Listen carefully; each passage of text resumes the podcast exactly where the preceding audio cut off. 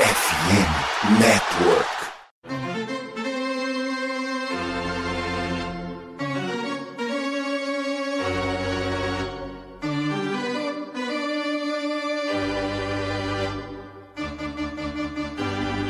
It's time for Dodger Baseball. Charged up, charged up, charged up, Let's go Dodgers! Let's go! Another home run party. They, they just keep coming at you. Unbelievable.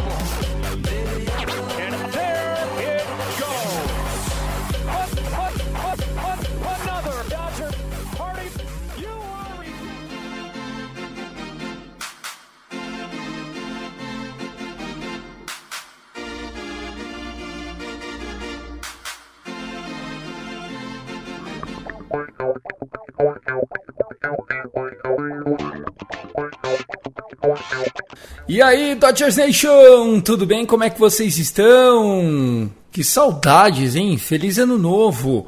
Começando a partir de agora o meu, o seu, o nosso Dodgers Cast Baseball, o episódio para falar do maior azul do mundo. Seja muito bem-vindo, seja muito bem-vinda, abrindo mais um ano aqui de Dodgers Cast, né? O nosso ano de número 2020, 2021, 2022, de número 4. Meu Deus do céu, tô ficando velho. O Dodgers Cast está passando. Já é o episódio número 145 do DC. E eu não tô sozinho. Quem tá comigo nesse primeiro episódio de 2023 é ele, o professor, o mestre da Zica, Gabriel Barros. Como é que tá, Gabs? Seja bem-vindo. Feliz ano novo, meu irmão. Feliz ano novo, Tiagão. Feliz ano novo a todos os torcedores do Dodgers, porque esse ano a gente tem certeza de que esse ano vai ser muito especial pra gente. Eu tenho certeza disso. É, eu acho que vai ser um ano que, independente das pessoas estarem felizes é, ou, ou tristes, decepcionadas ou ansiosas com as contratações feitas ou não, né? Na grande maioria das vezes não feitas, né? Embora tenha vindo jogadores, a gente vai falar um pouquinho sobre isso.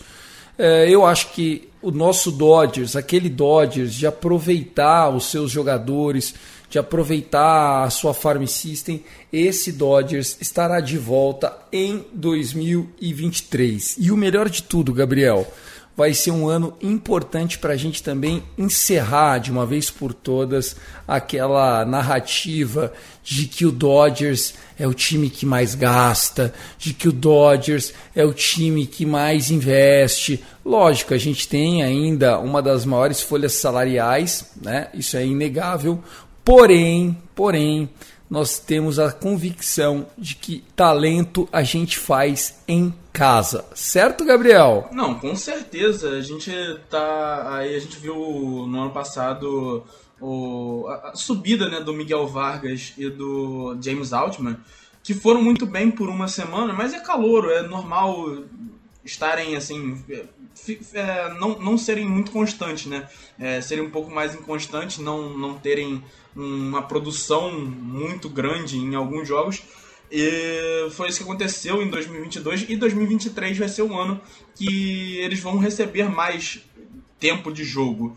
Então a gente precisa provar, principalmente nossos pitchers e nossos é, hitters é, caseiros precisam provar que o Dodgers não precisa de assinar com Manny Machado a 300 milhões ou com é, Jacob DeGrom a 360. A gente não precisa disso. A gente precisa continuar é, mantendo esses garotos subindo cada vez mais, porque a gente subiu. Corey Seager, Corey Bellinger e os caras, você viu que receberam um contrato muito alto. O Corey Bellinger nem tanto, mas o Corey Seager, sim. E o Corey Bellinger foi MVP da Liga Nacional. Então tá aí, né? É isso. Bom, pessoal, vamos lá. Antes de começar, eu quero divulgar para vocês que o nosso Fernandão Franca não está com a gente nesse episódio. A gente espera estar com ele em breve. Mas as nossas redes sociais, CastDodgers no Twitter e Dodgers da Massa, tanto no Twitter como também no Instagram. Então lá para você que quiser conversar com a gente, fazer parte do nosso grupo do WhatsApp.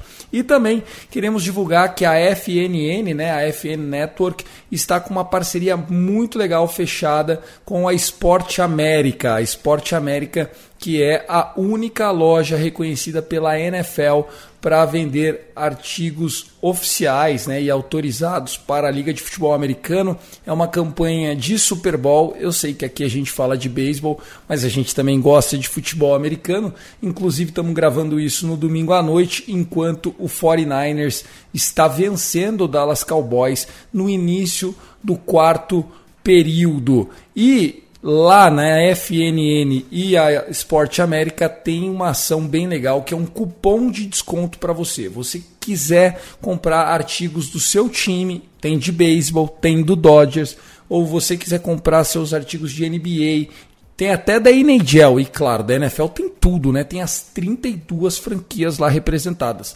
Tem flâmula do seu New Orleans Saints, Gabriel, por R$ 69,90. E aí, se você usar o cupom FNN10, você ganha 10% de desconto. A flâmula do Saints da Massa custando 63 conto. É bom ou não é bom, Gabriel? É muito bom. Inclusive, tentar até dar uma olhada lá no Esporte América para poder comprar essa flâmulazinha, porque eu preciso, né? A gente sempre precisa de uma... Flâmulazinha nada, ela é, ela é enorme, cara. Ela tem 70 centímetros, lindaça. A do Dolphins é a coisa mais linda, tem os anos dos Super Bowls do, do, do, do Miami. A, a, a flâmula do Saints também, né? Tem lá, né, tudo preto ali também com todos os Super Bowls do Saints. Ops. Que é um só. que é um só, mas tá lá, tá feito. É isso, vambora então. FNN10 é o cupom da Esporte América. Aqui na descrição desse episódio tem o link para você adquirir o seu produto, seja da NFL, seja do Dodgers, seja da NBA, seja da NHL, com muito carinho e com 10% de desconto.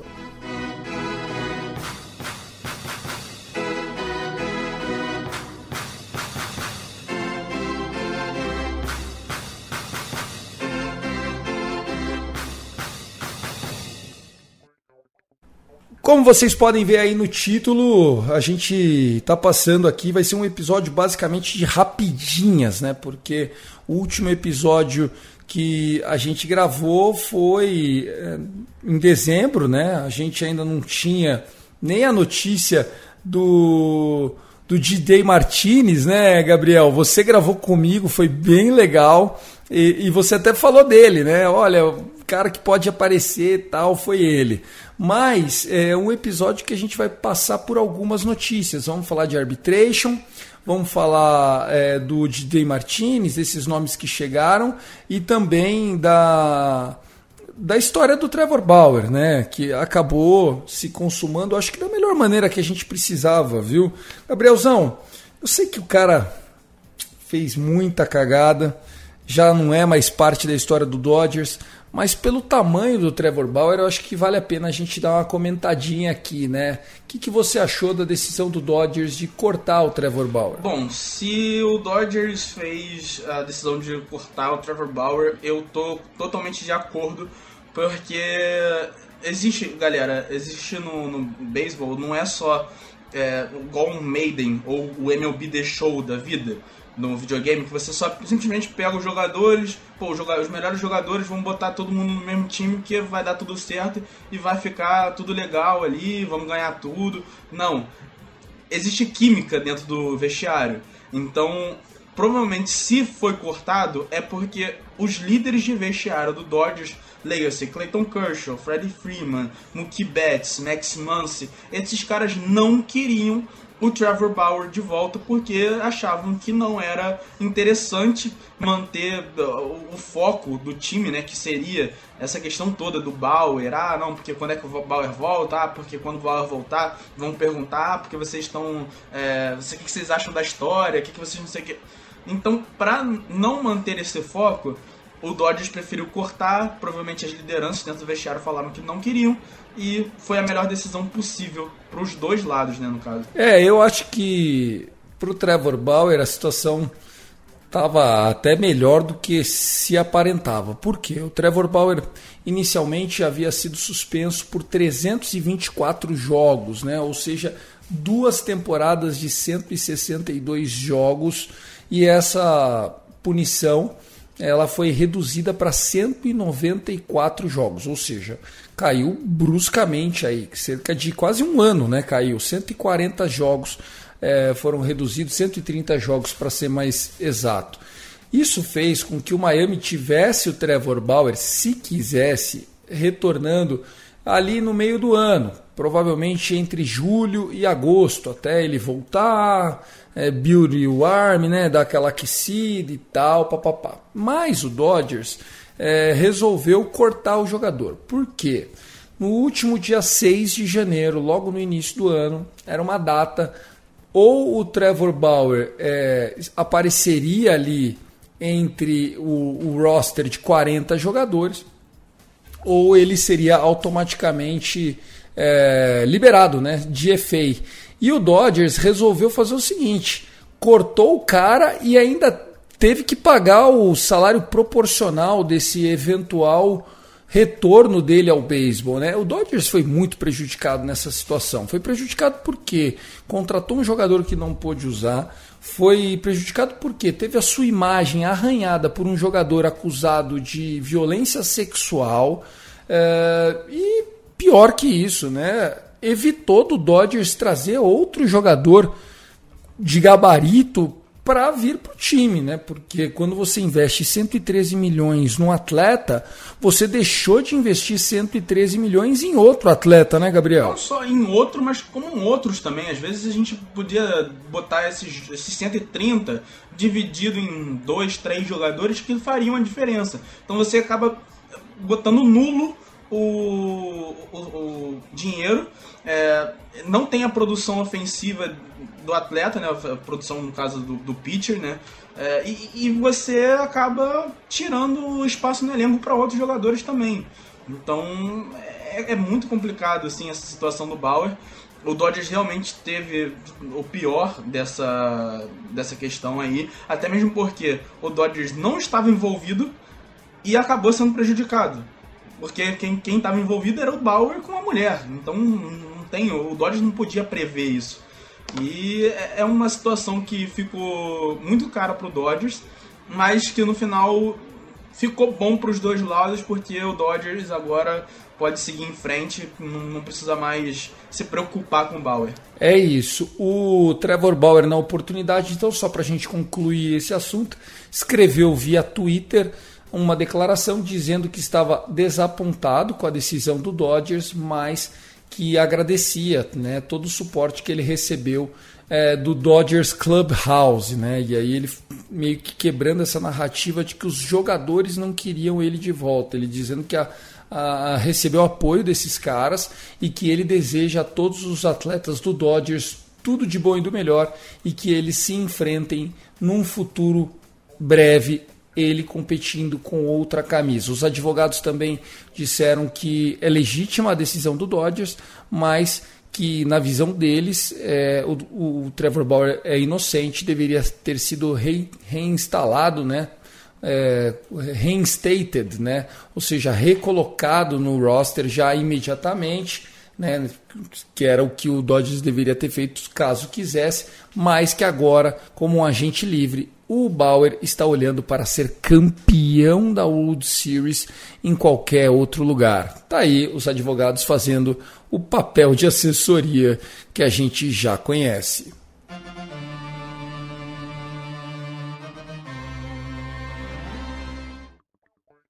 Pronto, página passada. Agora vamos falar do que importa, Barros. O Los Angeles Dodgers, na última semana, anunciou que está trazendo de volta o Chris Woodward. O Chris Woodward já foi nosso técnico de terceira base em 2016, 2017, 2018. O Chris Woodward ele foi nos últimos quatro anos técnico do Texas Rangers, né? Ele foi o manager por lá e agora ele está voltando como um técnico auxiliar, um assistente especial no front office. Né? A ideia é ter ele meio que como um, um cara ali do Andrew Friedman, fazendo aquela o, o famoso gerente de futebol, sabe, Barros? E assim, é, eu lembrei como eu era feliz tendo o Woodward como técnico de terceira base e não o Dino Ebel. Porra, se ele voltasse para terceira base já tava bom, viu, Barros? Pô, pois é. Ele foi um dos motivos pelo qual o Seager foi para Texas, né? O Seager foi para lá para o Texas Rangers por causa do Woodward e agora o Woodward voltando é, e o Seager lá em Texas recebendo uma bolada. Vamos ver aí o que, que o Woodward pode fazer com o nosso querido Andrew Friedman. O Friedman que sempre foi, nossa, genial. E adicionando um cara que também é genial, é, tem tudo para ser o, o, par perfeito, né? Perfeito, é. Eu gosto dessa ideia do Woodward estar voltando como um cara especial, né? Alguém que já tem uma experiência de coach comprovada e volta como essa interlocução entre atletas, comissão técnica e o front office, né? Seria mais ou menos essa questão da gerência, né? Caso o Andrew Friedman acredite que precisa haver alguma coisa para o coaching staff, o Woodward é quem vai conversar com o nosso treinador, com o Doc, né? Então, assim, eu fico é, feliz desse movimento. Eu acho que é importante ter o Woodward de volta. Ele era muito bom como técnico de terceira base. A gente, com o Dino Ebel, infelizmente, é, regrediu nessa posição, nessa vacância. Mas fica então essa reflexão aí para todo mundo. Chris Woodward voltando com esse papel. E aí a outra pergunta é: será que também não é já uma sombra para o Dave Roberts? Será que o Woodward, voltando com essa interlocução, já é alguém ali para, se precisar, colocar alguém de confiança deles, na próxima off-season já tem alguém que conheça os jogadores, já esteja integrado. Eu senti também esse movimento com esse intuito, Barroso, ou tô vendo sombra? Não, eu acho que você tá certo. Eu nem olhei por esse lado, mas eu acho que você tá certo. Ter alguém como sombra ali, caso que a coisa, ah, Dave Roberts é, não, não performa muito bem essa temporada. Vamos lá, vamos colocar o Woodward, que pelo menos ali ele já tá é, familiarizado com com a maior parte dos jogadores, né? Porque a maior parte dos jogadores está no, no Dodge já tem muito tempo. É, é um movimento interessante. Eu gostei do movimento. Perfeito, também. Eu, eu também gostei do movimento. Acredito que, que ele é possível né, de, de ser consagrado. E a gente fica nessa expectativa aí de, de tentar trazer um pouco mais de informação assim que possível para vocês aqui no nosso Dodgers Cast. Próximo assunto, Barros, vamos falar de arbitration. Né? Os jogadores do Los Angeles Dodgers, assim como outros atletas, é, estão trabalhando nessa off-season para a sua arbitration. Né? Lógico, o que é o arbitration, pessoal, para quem não sabe? A Major League Baseball garantindo aí que jogadores que estejam ainda no seu primeiro contrato profissional tenham uma valorização de acordo com a sua produção dentro de campo, coloca a oportunidade que seja feita um tribunal, no melhor sentido da palavra tribunal, em que os jogadores que não estão satisfeitos com o salário que está ali no contrato apelem a essa corte que vai definir. Bom, você ganha 500 mil, mas a sua produção é de um titular, você é outfielder, você jogou tantos jogos, você rebateu tanto. Deixa eu ver, você está merecendo ganhar 4 milhões e 500 mil. E aí o time vai lá e tem que pagar os 4 milhões e 500 mil. Porque essa corte definiu baseado na produção, no talento, na idade e tudo mais. O Dodgers tem como é, workflow, né? tem como costume de trabalho é, não deixar chegar no ponto da arbitration. Mas o Dodgers joga bastante duro com os seus atletas. É um time conhecido na liga por ser meio que mão de ferro. O Andrew Friedman fica com aquela mão pesada para cima dos seus jogadores. Então, é, o Dodgers anunciou alguns jogadores que estão no arbitration. Tem Dustin May, tem Will Smith, tem Julio tem até Walker Buehler ali, né? Que, enfim, está machucado e a gente espera que retorne o mais rápido possível. Ao todo, dos 10 jogadores que estariam é, legítimos para irem para arbitration, a gente conseguiu conversar com nove, Gabriel. Primeiro, ó, a gente está falando aí de Dustin May, como eu falei, a gente está falando de Graterol, Almonte, é, enfim. O que, que você achou da, da, das contratações? Primeiro comenta de uma maneira geral e depois eu vou bater um papo com você, valor a valor, cada um deles, o que, que você achou? Bom, é muito importante da gente ter essa questão da. não ir para arbitration com outros jogadores, né? Acho que o único que foi para arbitration foi o Gonzolin, né? E o resto todo mundo ficou assim, aceitou a proposta dos, dos Dodgers e inclusive eu achei baixo até o valor do Bueller, por exemplo, que foi 8 milhões só, mas ele tá vindo de ele tá com uma Tommy John surgery, né? Então é um contrato mais team friendly por conta da Tommy John. Então é, eu gostei, assim, o Dodgers fez o, o necessário para não não deixar isso também atrapalhar no training camp ou então isso a, a gente ter problemas com jogadores que na free agency, né, a gente precisa é, provavelmente vai pagar o Urias mais para frente, vai pagar o Bueller mais para frente, Will Smith, é, Dustin May, esses caras a gente vai acabar pagando mais para frente e é bom ter, estar numa boa relação, porque a arbitration geralmente eu vi histórias da arbitration que os caras falam que nunca mais viram um time da mesma maneira. Eles entram numa sala e tudo que. Tudo, todo ano o time fica falando: ah, não, você é muito bom, você é muito bom, você é muito bom. E na hora da arbitration o cara fala: pô, mas isso aqui você não faz certo, isso aqui você não. não sei o quê. Então eles, eles acabam diminuindo um pouco do jogador e isso uh, deterioriza né, a relação entre jogador e clube. Concordo, Barros. É exatamente o meu ponto de vista, né? Você cria uma celeuma entre a relação atleta e front office que acaba saindo muito mais caro depois na hora de renovar, porque só vai para arbitration jogador que quer ganhar mais. Podia ter arbitration para jogador ganhar menos. A gente poderia fazer um arbitration para pagar metade do salário do Chris Taylor, né? Porque depois que ele sentou naquele contrato dele lá, acabou, né? É, é, é. Mas engraçado que tem um caso, eu, eu vi no, num vídeo do YouTube, teve um caso que o jogador tava querendo ganhar menos do que o time tava querendo oferecer. Como assim? É, o jogador queria receber acho que 500, 800 mil e o time queria pagar 850. E foram pra arbitration. É o Garrincha, pô. O Garrincha uma vez que fez isso, né? Tem a história do Garrincha que falaram assim, ó, você merece ganhar 50 mil, tudo isso, pô. Não, pode pagar 40, tá ótimo.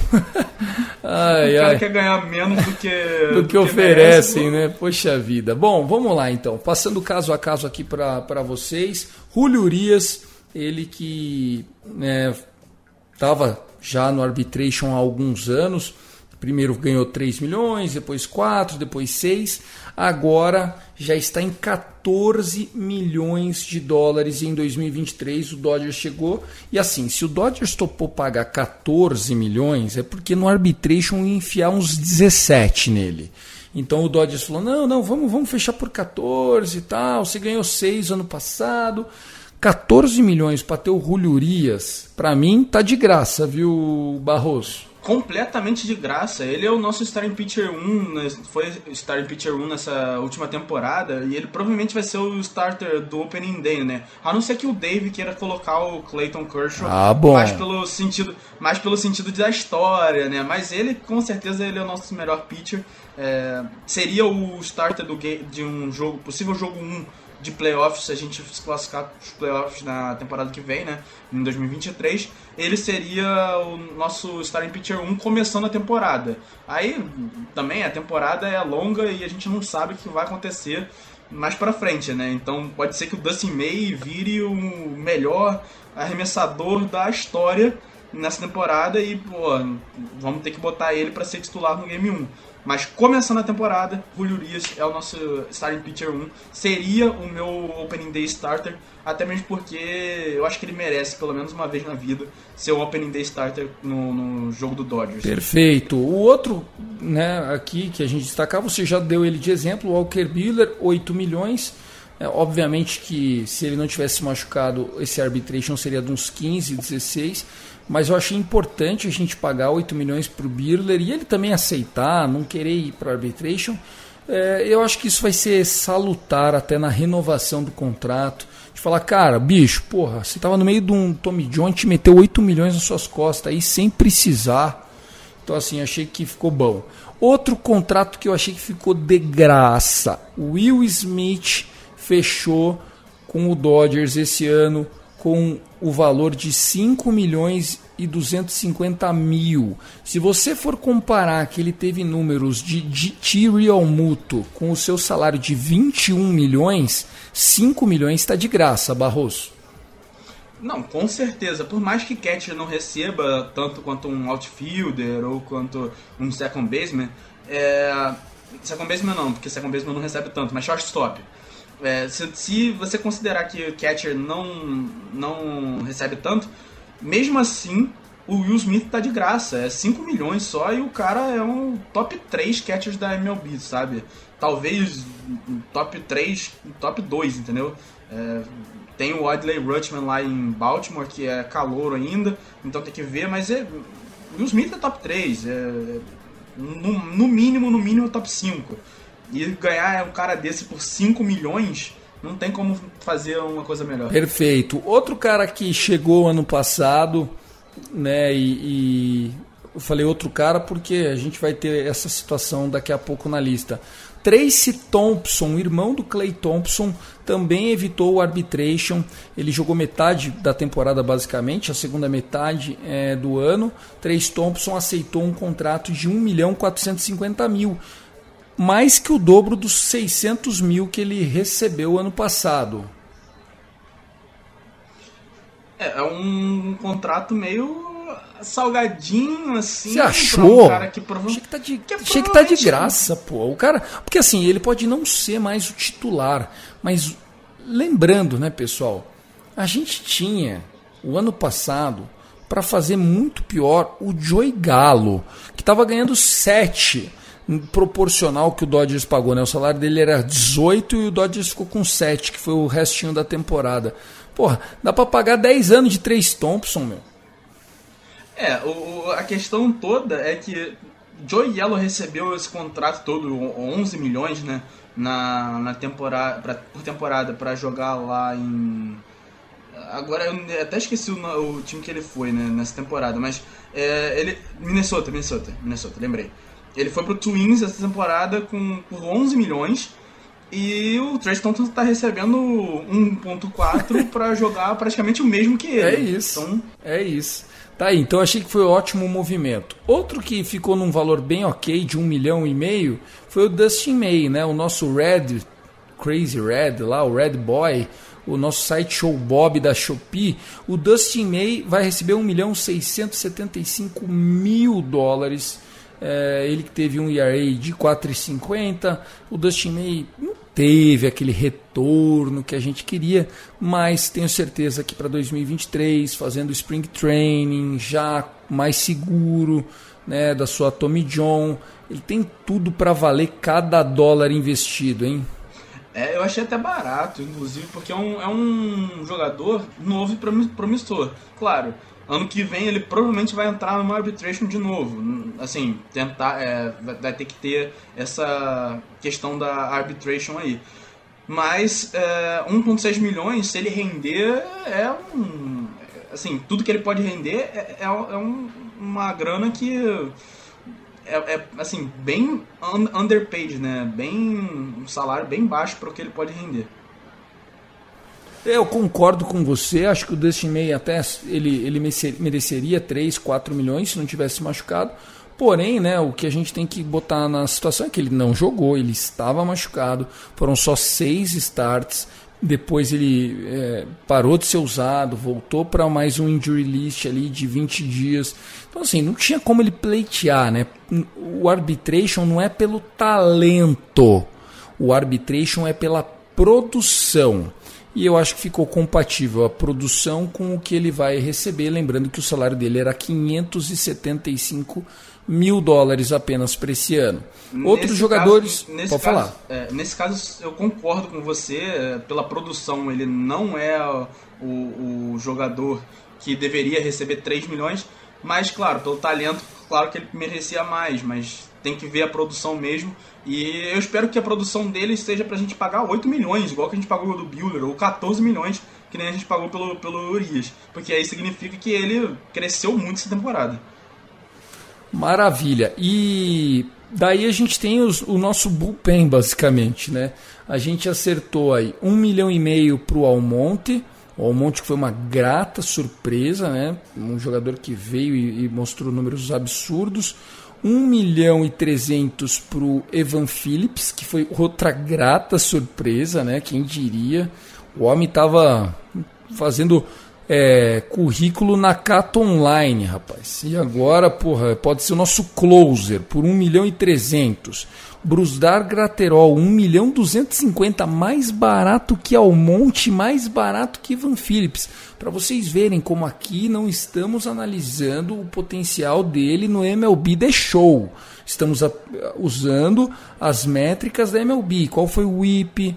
Qual foi o ERA? Como é que ele, quantos innings ele jogou? Qual foi a produção? Então é isso, é isso que é analisado. E além desses três, o Caleb Ferguson, o nosso canhotão de ouro, canhotão da massa, Caleb Ferguson aí que é, tem uma é, um histórico de lesão, né? Tem uma red flag, né? Porque infelizmente, né, o Caleb Ferguson nunca conseguiu ser aquilo que ele aparentava que iria se tornar.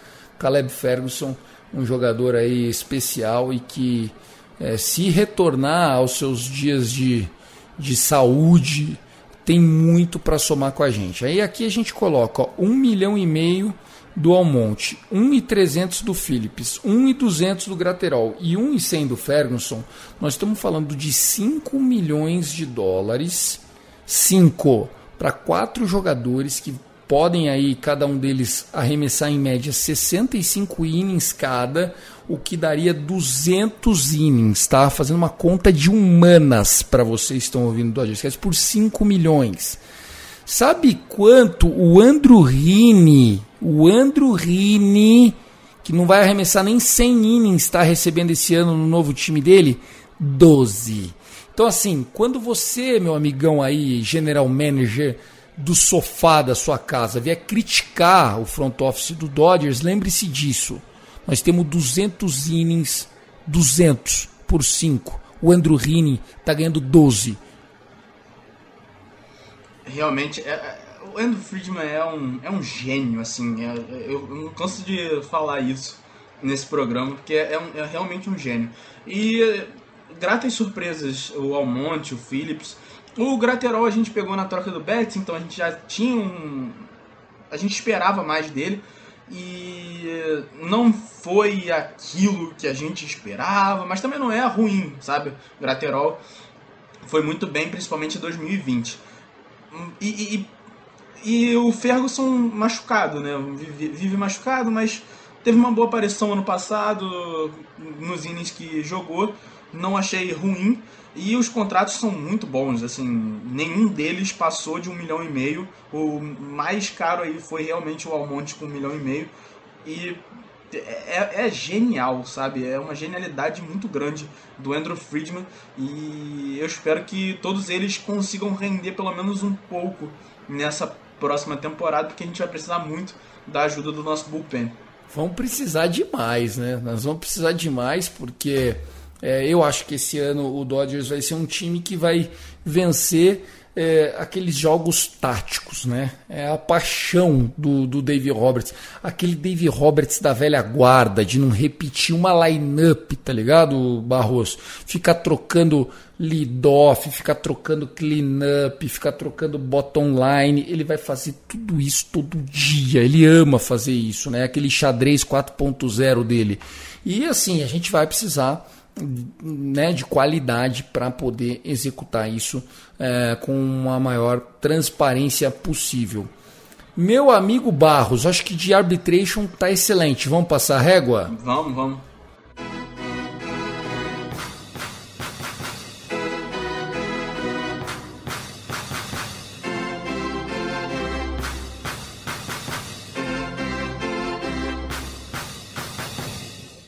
Legal, vamos falar então sobre a principal é, contratação do último episódio para esse, né? É um cara que se a gente estivesse falando em 2016, porra, seria festa em Chaves Ravine, né? Carros na rua, povo celebrando, mas enfim, DJ Martinez está no Los Angeles Dodgers, né? Diria que ele vem para ser DH, né, que é a posição né, de, de rebatedor designado, que, que, né, que ele merece estar. Afinal, a gente sabe que ele tem qualidade, é um cara que já brigou aí por MVP na American League, foi campeão e tudo mais já. Mas o Didei Martinez veio de um ano péssimo, né? 2022 dele foi horroroso ele teve um OPS de 790, tá? Então, assim, não está na melhor forma o Tidei Martins. Porém, é, eu acho que foi uma aposta válida, né? Nós pagamos cerca de 10 milhões para o contrato dele, só para vocês terem uma ideia. É, a ideia é que ele tem uma produção parecida com a do Justin Turner, e o Justin Turner né, recebeu 14 milhões, foram dois contratos, dois anos, 28 milhões Boston Red Sox, se eu não me engano. Ou seja, gente, a gente está pagando um terço do valor de contrato do, do Justin Turner para ter um jogador meio que semelhante. E o melhor, né? O DJ Martinez, é, eu acho que ele é, é, não só é mais barato, como ele é ainda mais clutch do que esse Justin Turner dos tempos atuais. Ou eu tô viajando, Barroso? Não, não, tá viajando não. É... Ah, foi o, foi o Boston Red Sox mesmo, você realmente estava certo. Eu, eu, eu na minha cabeça tava Chicago Cubs, eu não sei porquê. Eu achei que ele foi junto com o Bellinger pra lá. É, o Cubs foi o Bellinger, exato. É, e, e, e, realmente, eu acho que é uma boa contratação quando você vê os contratos que estão vindo na free agency. Assim, o contrato de Justin Turner, né, 14 milhões, foi 28 por dois anos. Você tem o Bellinger recebendo 17. Você tem o Joey Gallo indo para Minnesota por 11 milhões. Então, quando a gente pega um cara que é um, um rebatedor que sempre esteve acostumado com DH, um só jogar praticamente a carreira dele toda foi só jogando para rebater como rebatedor designado, você corre esse risco, né, de, de não dar certo. Mas se não der certo, é um ano e é um cara que vai jogar só para rebater.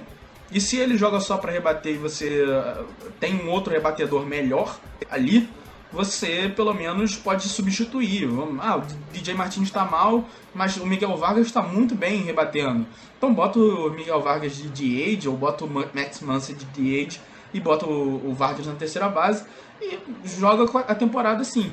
O DH é, um, é uma, uma posição que não tem muitos riscos assim.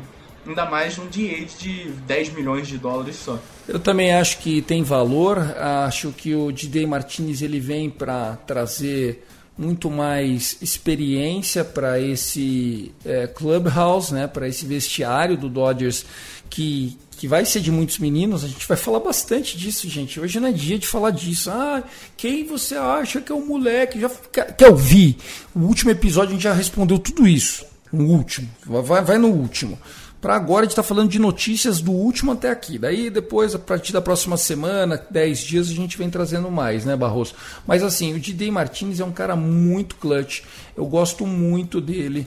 É um cara destro também, como eu falei, né? Ele vem para assumir esse lugar do Justin Turner de uma maneira mais barata, sangue novo, com a mesma produção. Acho que ele com com a sua é, relevância, ele vai ser uma ótima proteção para o Max Muncy, para o Fred Freeman, que são canhotos, né? Ele vai, acho que ser sanduichado ali. Ele, Will Smith, com o Max Muncy, com, com o Fred Freeman, ali contando que o Mookie Betts vai ser lead-off agora, né? Que a gente né, não tem mais aquela aquela dúvida né, de, quem, de quem vai ser o topo da nossa ordem. Acho que o Mookie Betts vem para fazer esse lugar junto com o Gavin Lux. E é isso, pessoal. Então, Didei Martinez, vida longa ao novo clutch hitter do nosso time. Deixa eu só fazer um comentáriozinho aqui que é, a gente coloca também, é, a vinda dele, coloca o Max Muncy totalmente focado no campo na terceira base, né? Ele com certeza vai ser o DH e o Max Muncy com certeza vai ser a terceira base. Enquanto que quando tinha o Justin Turner, o Justin Turner às vezes queria jogar no campo e tinha essa questão, ah, um dia vai ter que jogar o Max Muncy na terceira, outro dia vai ter que jogar o Justin Turner. Então a gente deixa o Justin Turner ir para Boston para jogar a é, terceira base ou então para ser DH lá, é, para eles terem problema, e a gente não tem nenhum problema aqui que já tem as, as funções definidas. Perfeito, gostei. Agora sim chegou, vamos falar das nossas rapidinhas. Tiagão, a minha rapidinha é sobre o reliever, né, que assinou agora com o Dodgers, que é o Tyler Sear, um reliever de é, destro, não, um Quem? destro, que jogou Tyler Sear. Eu sei, eu sei, eu tô brincando. E... Quem? Nunca ouvi falar desse cara, pô. Ninguém nunca ouviu falar, não. Mas ele teve um, um ERA aí nas minors de 2.70 em 12 jogos. Então o Dodgers viu alguma coisa nele que quer fazer o, o, cara virar o novo Evan Phillips. Perfeito, eu gosto, né? Até você me fez lembrar com essa notícia do, do Tyler Sear que é, o nosso front office viu valor.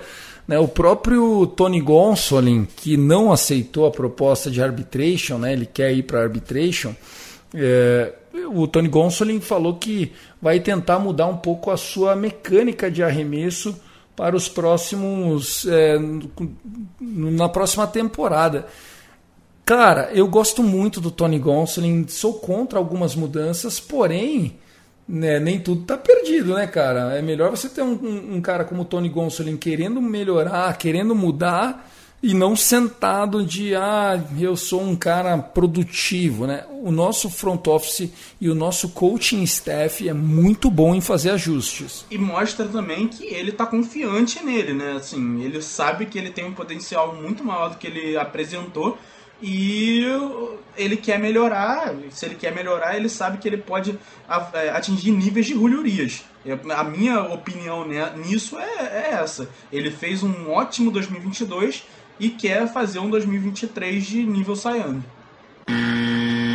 Minha rapidinha é sobre o homem. Joy Davis acertou contrato e vai ser o nosso narrador mais uma vez, né?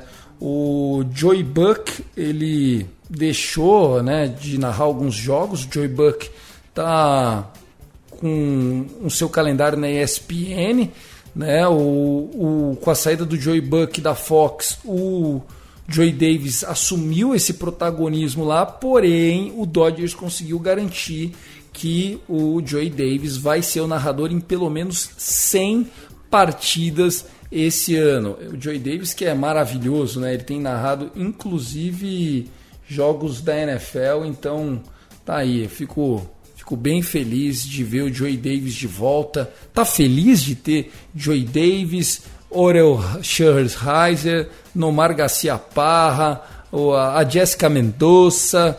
É um timaço, né? Eu adoro essa networking do Dodgers. E nos esqueceu do Dontrell Willis, né? Que foi muito bem comentando jogos na temporada passada, foi a estreia dele, né? De temporada. E, cara, que time sensacional de narradores que o Dodgers tem, narradores e comentaristas. É, é, uma coisa sensacional, realmente.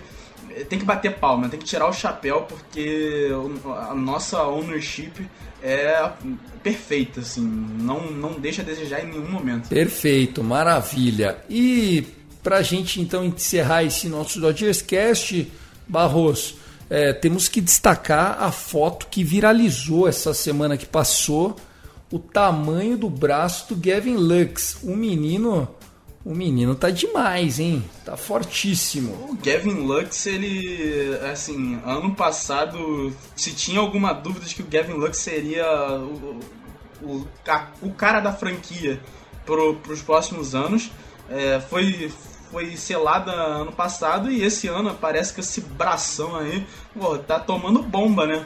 É, tem que, tem que tomar cuidado aí, vai, vai vir a, a, a, o escândalo da Balco. Vai vir Interpol, é. porra. Vai vir. tá aí. Bom, a gente brinca com o Gavin Lux, Gavin Lux que com a contratação, né? Aliás, a gente falou do, do J.D. Martinez, mas a gente é, deixou passar a mais nova aquisição, né? O nosso mais novo shortstop do, do Los Angeles Dodgers, né? O Dodgers que anunciou a contratação do Miguel Rojas o Miguel Rojas tem uma história legal, né? O Miguel Rojas ele, ele já fez parte do Los Angeles Dodgers em 2014.